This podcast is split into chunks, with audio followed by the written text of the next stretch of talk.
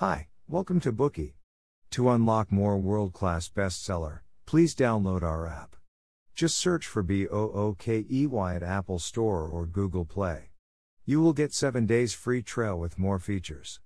Today we will unlock the book The Crowd, a study of the popular mind.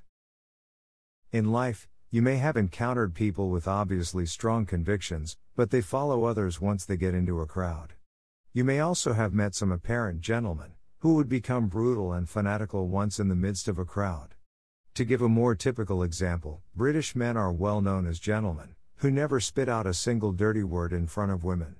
However, they are also, deservingly so, known as football hooligans. The Heysel disaster in 1985 is a classic case.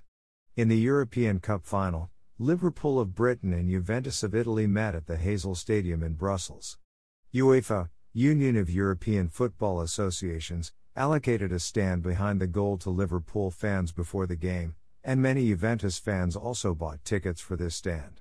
Throughout the game, fans of both teams continued to commit violence and throw items against each other.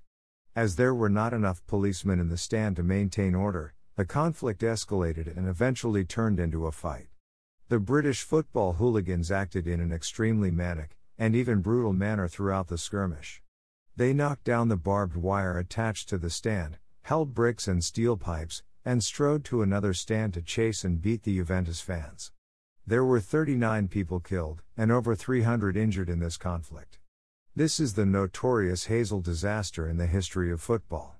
On hearing this, you must be wondering why these British gentlemen became so brutal in an instant. What made them lose their minds and become football hooligans in public? By reading the book, you will find the answer. The author of this book, Gustave Le Bon, is a famous French social psychologist and the founder of crowd psychology. He has published many works, such as The French Revolution and The Psychology of Revolution, The Psychology of the Great War, and The Crowd, a study of the popular mind. These works have contributed to the theory of psychology and anthropology, among which The Crowd is a milestone work in crowd psychology research. Since its publication in 1895, the book has been a best selling world classic. It successfully predicted all psychological and political developments in the 1920s. It also influenced Freud, Jung, and other scholars as well as Roosevelt, Churchill, Charles de Gaulle, and other political figures. We can use the book's analysis of crowd phenomena to interpret many social events around us. This book speaks the truth that we cannot help but admit, that is, we intend not to, but always unconsciously become part of the crowd. Next, we will explain the key insights of this book to you in three parts. The first part, what are the psychological characteristics of crowds? The second part, what influences the psychological characteristics of crowds? The third part, how do leaders make a crowd follow their commands? Let's first look at what Le Bon means by crowd. The word crowd here does not mean the general public or the masses, but a special psychological group. This is a group of people brought together by a certain event, or a speech, passion, fear, love, or hate. We must emphasize here that these people come together in crowds out of this stimulation and influence. They are like hypnotized people, and at the same time, they also affect each other. Their ideas and feelings interact and shift into the same direction, thereby transforming into a tendency to act. In this crowd, a person is not himself or herself anymore, but a string puppet no longer guided by his or her own will. A person will lose sanity, and his or her sense of judgment in a crowd, and become intellectually inferior to himself or herself as an individual. Such a group of people is what Le Bon refers to as a crowd, a neutral word. These people may be violent, destructive, and even susceptible of committing crimes. On the other hand, they may also accomplish the most heroic acts, and become a symbol of civilized heroism. Specifically, what psychological characteristics does a crowd have? Le Bon believes that people in a crowd generally exhibit the disappearance of brain activity and personality.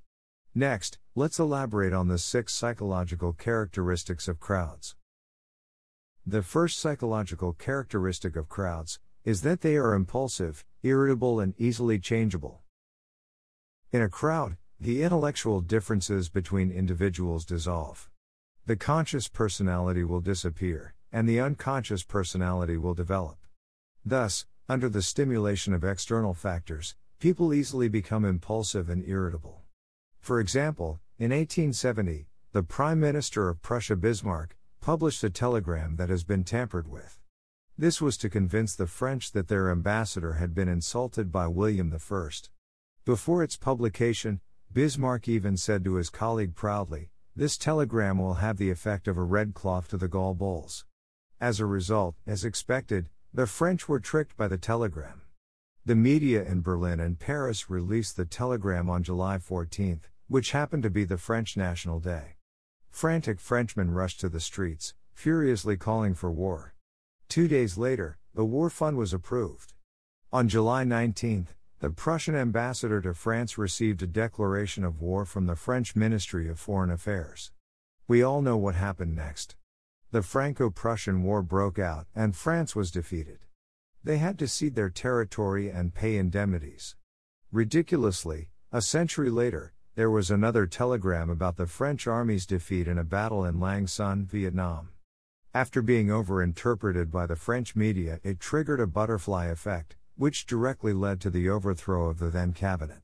Of course, the degree of irritability and emotional impulsiveness vary between different crowds. For example, compared with the impulsive and irritable French, the British were much more moderate. Although the British also suffered a devastating blow during their expedition to Sudan's Khartoum, this did not cause great disturbance in Britain, but only a slight anger among the people. The British government was not affected, and almost no government officials were blamed. The second psychological characteristic of crowds is that they are readily influenced by the suggestions of others. Given that crowds are always in a state of unconsciousness, and they lack rationality and judgment, they are easily influenced by the suggestions of others. For example, at the time when Le Bon was writing this book, the newspapers reported the news of two little girls, who had drowned in the Seine. At first, there were five or six people who successively confirmed the drowning of the girls, leading the judge to issue their death certificates. But just as people were about to bury them, they found that the girls were still alive, and did not even look like the drowned girls. So, Le Bon believed that collective observations were most likely to be wrong. They are merely a result of someone's hallucination, spreading through suggestions, and an effect that the author called contagion. The crowds are also subject to the control of collective hallucinations. Julien Felix, a naval lieutenant, illustrated this phenomenon in his book Sea Currents. A frigate called Belle Poule was searching for the cruiser Le Berceau, which was missing in a storm. At that time, the sky was bright with sunshine. Suddenly, the watch signaled a wrecked ship. All crew members looked in the direction indicated by the signal, and they clearly witnessed the wrecked ship towing a raft full of people. As they were approaching the target, they even faintly heard people moaning for help. However, when they finally reached the target, they found that it was just a bundle of several leafy branches floating on the sea. It all turned out to be an illusion. From this example, we can clearly tell the effect of the collective hallucination. The signal made by the watch was a suggestion. Under the effect of crowd contagion, it finally turned into a collective hallucination of the whole crew. The third psychological characteristic of crowds is that their sentiments are simple and exaggerated. Whether a crowd has a good or bad sentiment, these sentiments have a prominent feature of being simple and exaggerated. The reason why crowd sentiments are simple is because crowds only see things as a whole and cannot see the developing and changing processes of things. The reason why crowd sentiments are exaggerated is because these sentiments are heightened by other facts. No matter what the sentiment is, once it's exhibited, it will spread quickly through the power of contagion and psychological suggestions within the crowd. At this point, the force of the person, or thing that produces this feeling will also be largely intensified. It is precisely due to the fact that crowds often exaggerate their feelings, that they can only be stimulated by exaggerated feelings. By grasping this characteristic of crowds, orators can make use of concise, clear, and passionate vocabulary, to manipulate and stir up the emotions of their audience. The fourth psychological characteristic of crowds is that they are domineering and intolerant. Crowds either accept opinions, ideas, and beliefs entirely, or reject them as a whole. They may even consider them as falsehoods. They don't accept any transitional or neutral opinions, and they won't allow contradictions and arguments. Therefore, crowds will appear to be domineering and intolerant. For example, at public meetings, the slightest countering speech from an orator may cause the harshest reaction from the crowd. At this point, if the orator still insists on his point or position, he will soon be defeated.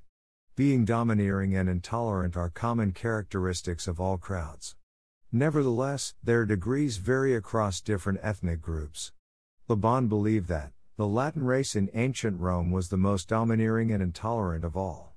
They believed that those who disagreed with them must immediately denounce their own beliefs strongly. The development of these two attitudes in the Latin crowd completely destroyed the strong sentiment of individual independence among the Anglo Saxons. The fifth psychological characteristic of crowds is polarized morality.